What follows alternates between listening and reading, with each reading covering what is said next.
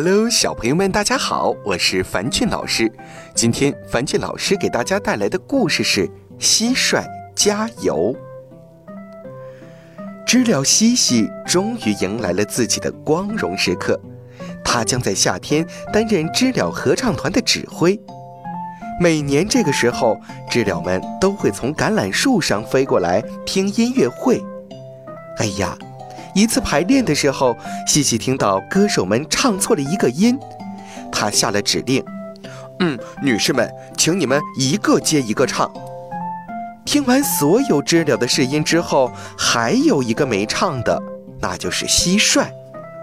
西西对着这只擅自溜进来的蟋蟀喊道：“哦，请问您来这里干什么？”蟋蟀有些惊慌失措，他结结巴巴地说：“啊，我……”我也很喜欢音乐。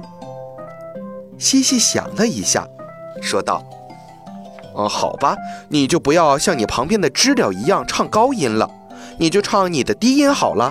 快回到队伍里去吧。”蟋蟀因为高兴，脸都变红了。他很快整了整自己的领结，清清嗓子。啦啦啦！盛大的音乐会开始了，里面还有一个男低音呢。小朋友们，蟋蟀又叫蛐蛐儿，它们经常独居在小洞或者是石堆的缝隙里。雌性的蟋蟀是不发出声音的，只有雄性的蟋蟀能够通过摩擦两翅发出声响哦。